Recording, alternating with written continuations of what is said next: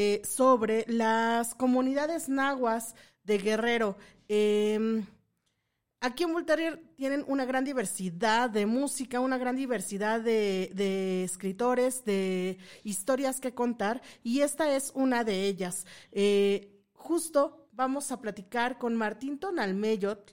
Él es eh, nahua de Guerrero y además de ser un docente, lingüista, escritor, por ahí es medio fanático de la fotografía, también es un gran eh, poeta y cuentista. Y justo él nos va a hablar sobre la importancia de la escritura, de las letras en lengua materna, en cómo se posiciona esto en la lengua materna y cómo gracias a ello nosotros podemos... Eh, de alguna manera conocer otras perspectivas, otras maneras de relacionarnos con nuestro entorno, eh, como es la naturaleza, como es eh, nuestra cultura misma, digámoslo así. Y bueno, vamos a echarle una llamadita a nuestro querido Martín. En lo que nos contesta, me gustaría recordarles las redes sociales de Migrante. Eh, se pueden comunicar conmigo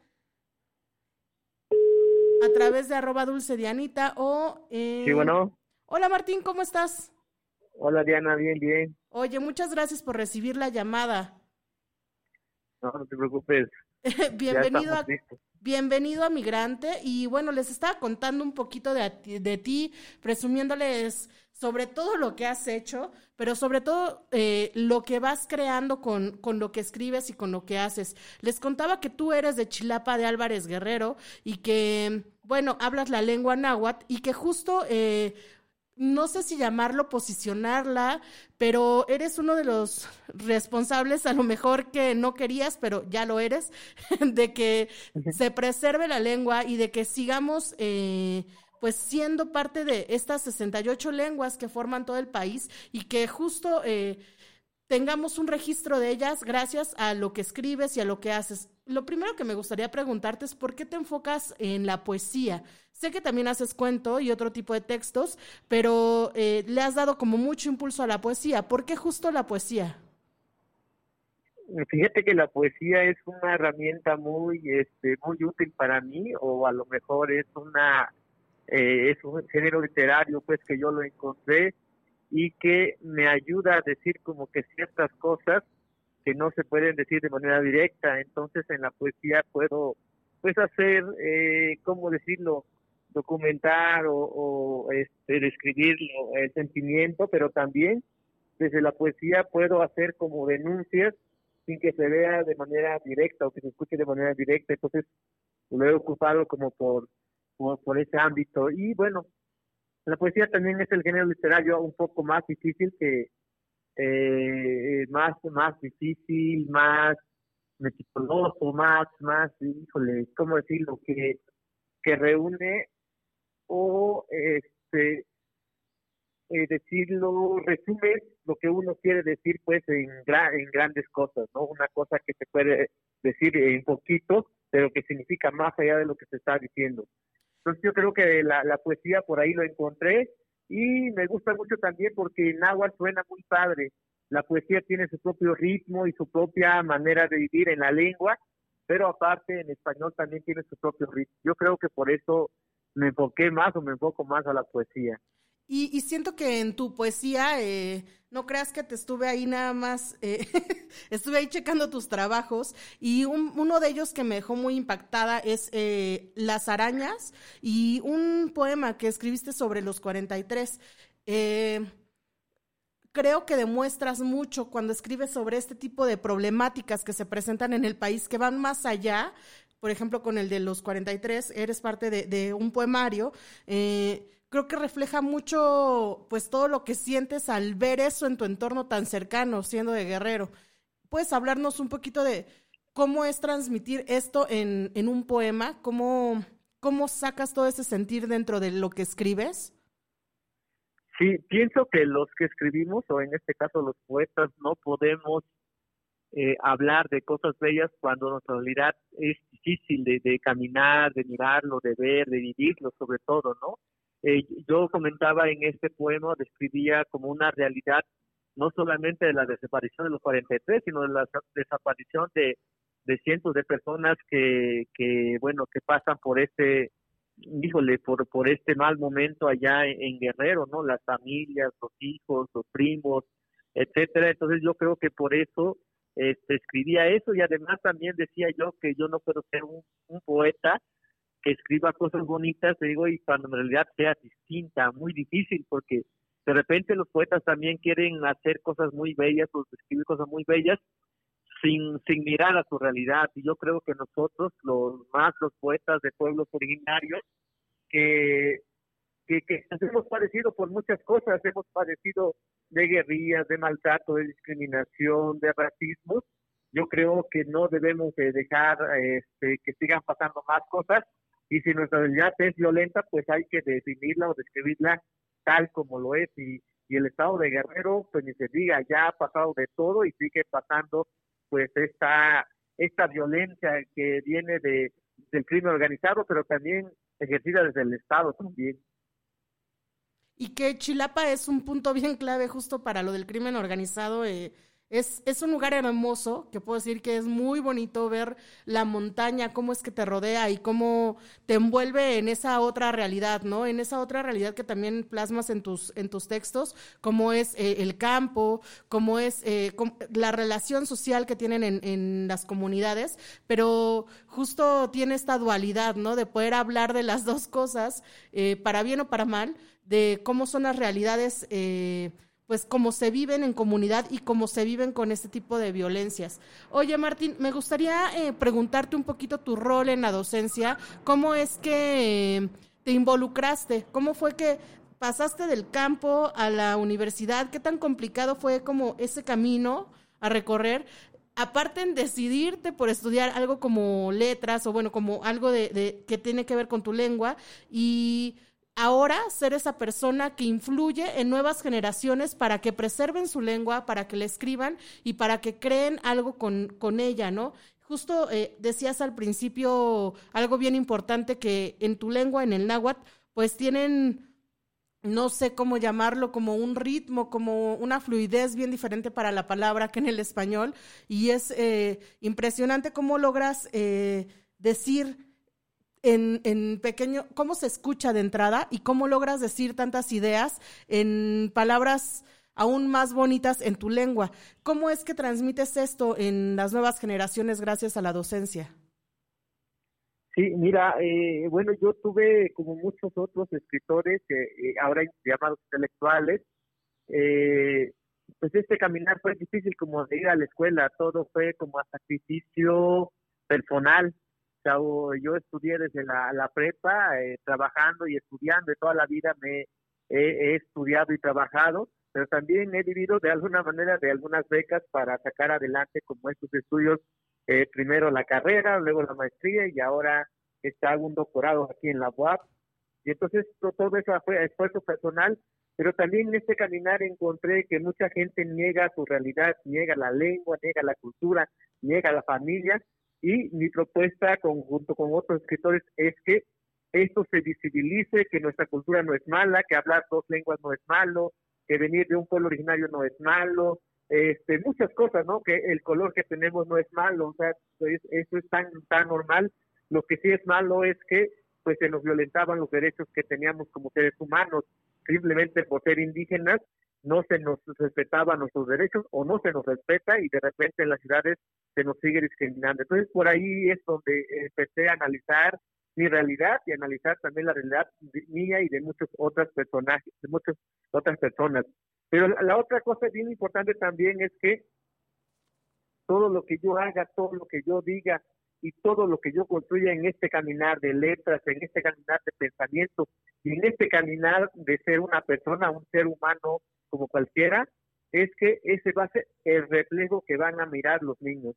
Entonces, para mí es bien importante que, que lo que vean los niños de mí, que lo que vean los adolescentes de mí, que lo que vean los estudiantes universitarios de mí, es que yo haga actos que puedan beneficiar y que puedan aportar a mi cultura, a mi pueblo y a mi lengua, y no al contrario, no denigrarlo, porque ha pasado también, te cuento, este, que ha pasado con muchos también escritores que dicen, dicen o, o tienen un argumento muy bonito frente al público, frente a la gente, frente a lugares donde se paran, pero por ejemplo sus hijos ya no hablan la lengua, han dejado de hablar y ellos ya no van a la comunidad, ya no quieren ir a la comunidad, viven en las ciudades y de ahí no pasa. Entonces, yo lo que trato de generar es que este caminar sea colectivo, no sea solamente mío, sino de los demás y de los niños y de la gente que nos, que nos mira desde allá atrás o que no puede llegar a nosotros, pueda conocer de nosotros y que el día de mañana también puedan hacer algo por nuestra cultura, por nuestra lengua y por nuestro pueblo. Entonces, para mí eso es importante, por eso en la docencia yo siempre marco bien, bien, algo bien específico, que primero conocernos nosotros mismos, tener una identidad propia, pero jamás negarla, jamás avergonzarte de quiénes somos nosotros, porque pues solamente somos personas que tenemos los mismos derechos que cualquier otro aquí en México. Y los derechos también eh, de educación, pues, ¿no? Porque es difícil que en las comunidades puedan tener acceso a una, a una escuela. Eh, por ejemplo, en las universidades se tienen que mover de Chilapa, me parece que también de ahí para, supongo, ¿por dónde se podrán mover de Chilapa? Para, se mueven para ¿Dónde está? para Acapulco, para la Ciudad de México. Y si no tienen que pagar escuelas particulares, que pues ahí les cambian el concepto totalmente también de la lengua, ¿no? Les dicen, sí, está bien que hables tu lengua, pero pues ahora aprende inglés. Y se va perdiendo ahí como el interés por hablar y fortalecer la propia lengua materna, que es súper complicado por ahí. Sí, es que lo que ha pasado eh, en la escuela, justo en las escuelas donde yo estudié, donde muchos estudiamos, se nos ha enseñado pues que hablar una lengua es mala, ¿no? Pero no te dicen que la lengua indígena es mala, te dicen, pero te dicen que la lengua inglesa es buena o el alemán o el francés o, otro, otro idioma, te dicen que es bueno, pero tu lengua no. Y la realidad es que no es así, la realidad es que cualquier idioma de los que nosotros hablamos es tan importante como el inglés, como el alemán, como el francés, como el griego, es tan igual solo que a estos pues se les ha dado la importancia que merecen y a nuestras lenguas se les ha negado como, como idiomas importantes. Se les ha dicho lenguas indígenas, se les, se les nombra como dialectos, pero eso viene desde la escuela, desde la formación que nosotros vamos teniendo en, en el lugar donde nosotros tenemos que pasar para formarnos justo como ahora como escritores, como investigadores, como profesores. E, en ese lugar es donde de repente nos quitan, como nos cortan los pies, las manos y a veces para la cabeza pero nosotros lo que tratamos de hacer es que enseñar que eso no es malo, enseñar cuál es el valor que tiene nuestra filosofía, nuestro pensamiento y también enmarcar muy bien cuáles cuáles son las características que tiene nuestro territorio. Y nuestro territorio tiene que ver pues con lo sagrado, con la lengua, con la cultura, con, con organizarnos diferente, con mirarnos distintos, vestirnos distintos, bailar distintos todo eso tiene que ver este, con, nosotros y es lo que tratamos de enseñar con los niños, justo lo que ya comentaba, la educación es difícil, porque ahora en la era actual el 50% de la población indígena, cualquiera que está, cualquiera que, que hable una lengua, no sabe leer y escribir en la lengua y menos en español, o en español menos en la lengua. Entonces, este, lo que tratamos de hacer es generar espacios de, diálogo, espacios de, de, pensamiento, pero también estamos haciendo literatura para que el día de mañana, yo pienso que dentro de 20, 40 años, cuando toda la gente, toda nuestra gente sepa leer y escribir, tengan ahora sí material donde leer, donde analizarse, donde reflejar como ese pensamiento que, que quisieran ver. Por eso es importante nosotros, como el paso que hacemos, el caminar que hacemos, en este momento para las futuras generaciones. Oye, Martín, justo en una de tus entrevistas eh, me, me, saltó mucho una frase que dijiste que era como cuando haces escuchar tu voz se refleja no solo lo que tú piensas, sino tu comunidad y también eh, cómo das voz a tu raíz, a lo que eres, de dónde vienes, de dónde de dónde proviene este pensar y esta manera de correlacionarte con la naturaleza. ¿Qué tan importante es para ti ese reflejo de la naturaleza, del campo, de la montaña, dentro de tu poesía? Sí, pienso que los, que escribimos, lo que más nos salva de, decir las cosas es lo que conocemos. No podemos hablar de algo que desconocemos. Por más que, ya conozcamos las calles de la ciudad, por más que ya conozcamos como las costumbres acá, Yo creo que lo, lo que más resalta de nosotros es lo que conocemos y en mi caso, por ejemplo, lo que yo conozco pues son los ríos, la lluvia, la tierra, es donde yo viví 20 años allá en la comunidad, donde yo trabajé la tierra, donde yo sembré, donde yo lloré muchas veces. Yo creo que eso es bien importante escribirlo porque las vivencias, las vivencias humanas son distintas, todas son distintas.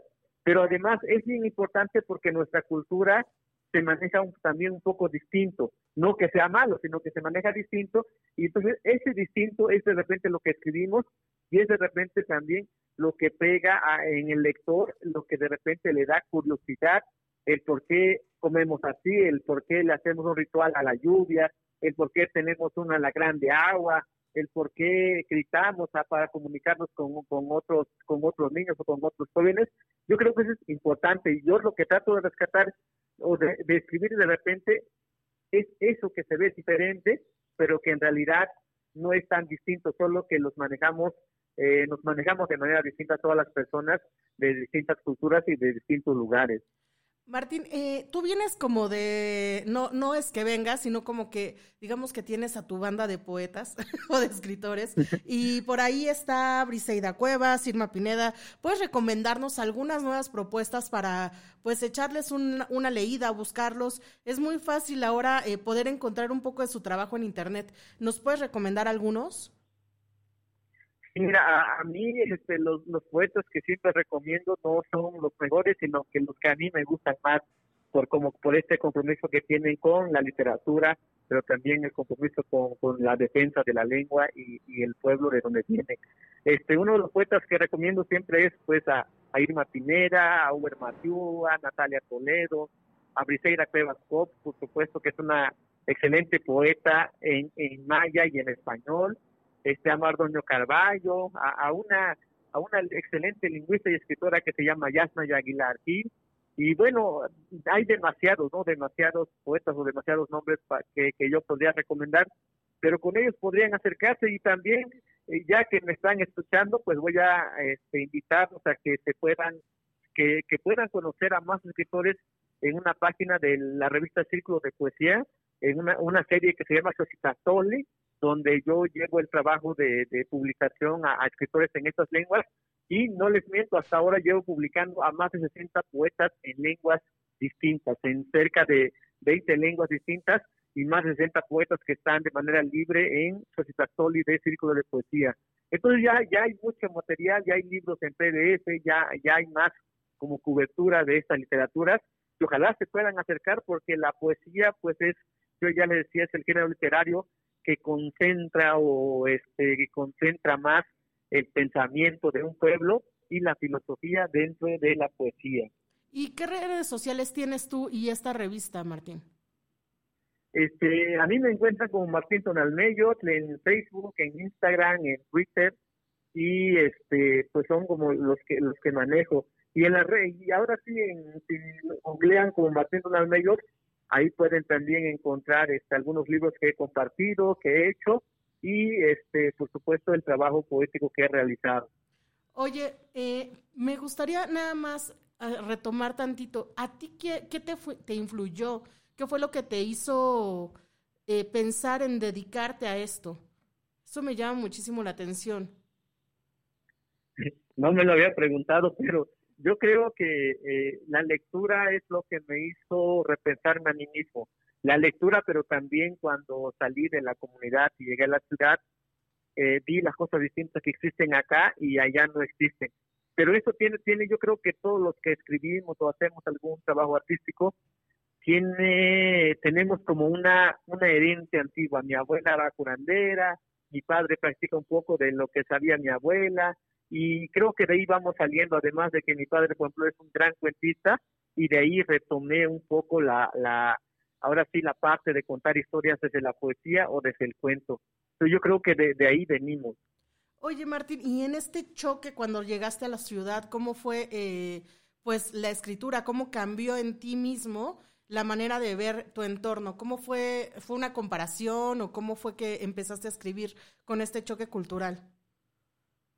Pues primero era como difícil de, aceptarlo, de, mirarlo, de hacerlo, de, vivirlo. pero ya una vez como pensándolo bien, eh, mejor dicho, una vez pensando en la lengua, yo creo que eso nos fortalece. Todo, todo lugar donde nos paramos nosotros, todo espacio que ocupamos y conocemos nuevas maneras de vivir, de convivir, de pensar, lejos de, quitarnos algo, nos aporta a nosotros como, como, como pensadores, como escritores. Yo creo que por ahí es donde encontré el caminar, es donde eh, decía yo que las primeras, a lo mejor mis primeros escritos era de, extrañar, de, extrañar mi tierra, escribir, escribir un poema a mi mamá, luego a mi abuela, a la gente de mi comunidad, justo porque extrañaba esos momentos que aquí en, la ciudad no existen. Entonces yo creo que, que todo pensador siempre compara, pero saca adelante como, como un escrito de, de, estas, de estas aportaciones de estas dos culturas distintas. Martín, eh, no sé si te voy a agarrar en curva, pero ¿tendrías algo para leer o que nos puedas compartir en tu lengua? Sí, este, aquí deja nada más, deja todo mi, mi libro y con gusto les comparto algo para, para esta tarde. Buenísimo.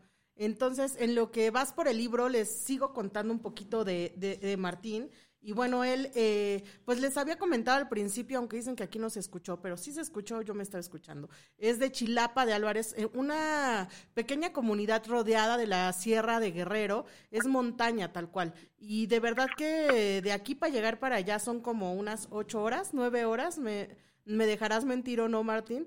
Y la verdad que cuando vas a ese tipo de comunidades tan lejanas, te pones a pensar en la complejidad eh, que tienen para poder acceder a algo tan básico como es la educación, como son los servicios eh, públicos, los servicios sanitarios y esto que nosotros tenemos tan cotidianamente en las ciudades, eh, pues allá se la ven muy duras. Entonces, para mí sí es como pues digamos, un logro, ¿no? Un logro que, que, se pueda transmitir todo eso que ellos viven allá en otras realidades y justo no es nada ni bueno ni malo, simplemente es diferente. ¿Cómo vas por ahí, Martín? Ya estoy listo. Buenísimo, a ver, me callo. bueno, este se llama Kentetzintin. Ni me que te espantilis que ne que amo ni chantitok. Ni que tos campanicante, chocuele cual chantis company negicha yamuni no motis yamuni kimagasis ingotingan pa yuecha ni pelota saya ni mangaman sok ni huele campa y pangusle hashine tlacame. Quien se te tinte se cuelita ni kitowa más que no yolpaquilis melagua tatlatok melagua palantok. Como las piedras. He de describir mi realidad descuartizada decir cuán injusta es la vida en este pueblo, alimentar mis miedos con pedazos de esperanza, despreciar estas calles donde un día jugaba con porterías de piedra, ahora sustituidos por hombres acribillados. He de callarme como las piedras, congelar tantas realidades que pudren mi alegría. Ay, ay, ay, Martín. Oye, pues muchísimas gracias por la charla sobre todo. Y bueno, algún mensaje que quieras dejar a la gente que nos escucha, eh, a la gente migrante, a la gente que vive en comunidad, a la gente citadina, algún mensaje en particular. No, yo siempre cuando quiero, decir algo es que eh, siempre recomiendo que nosotros las personas lo primero que debemos de tener eh, a, a primera vista es el respeto hacia el otro si hay el respeto hacia el otro, entonces existe el respeto a la lengua, a la cultura, a la vestimenta, el respeto a todo. Pero si no existe ese respeto, se pierden muchas cosas y entonces los seres humanos nos empezamos a, perder. Y bueno, a mis paisanos que me están escuchando, donde que mi canto, canto, me que nilia maca mapinahuica, tazoca, que mastica y moconeguan, maca mapoliwa topatoltis, chicahuacan, mamelawak moveilla. Y bueno, pues es decirles que, que no se avergüencen, que en vez de quitar, quitarle la lengua a sus hijos, les enseñen, que, que hagan que esta lengua sea una fiesta, que lo fortalezca y que no tiene nada de malo pues hablar una lengua eh, originaria como el que hablamos nosotros, sino todo lo contrario. Hablar dos idiomas es mucho mejor que hablar uno o hablar tres idiomas es mucho ah, mejor que hablar solamente uno. Con eso cierro, Diana. Te agradezco mucho, Martín, y pues estamos en contacto para cuando presentes alguna cosa acá. le damos voz justo para que no se pierda y se fortalezcan los espíritus y la lengua. Muchas gracias, Martín. Buena tarde. Hasta luego.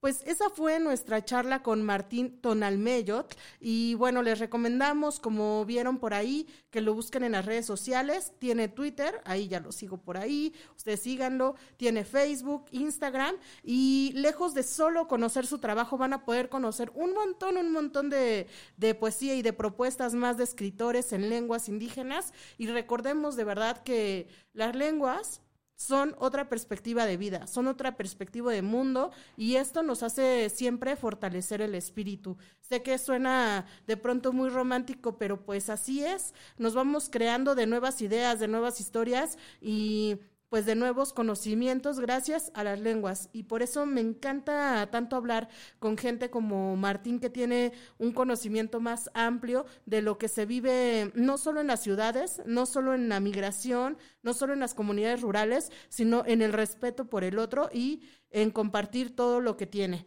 Muchas gracias, esto fue Migrante, mi nombre es Diana Gutiérrez, nos escuchamos la próxima semana por Bull Terrier y pues hasta, hasta pronto.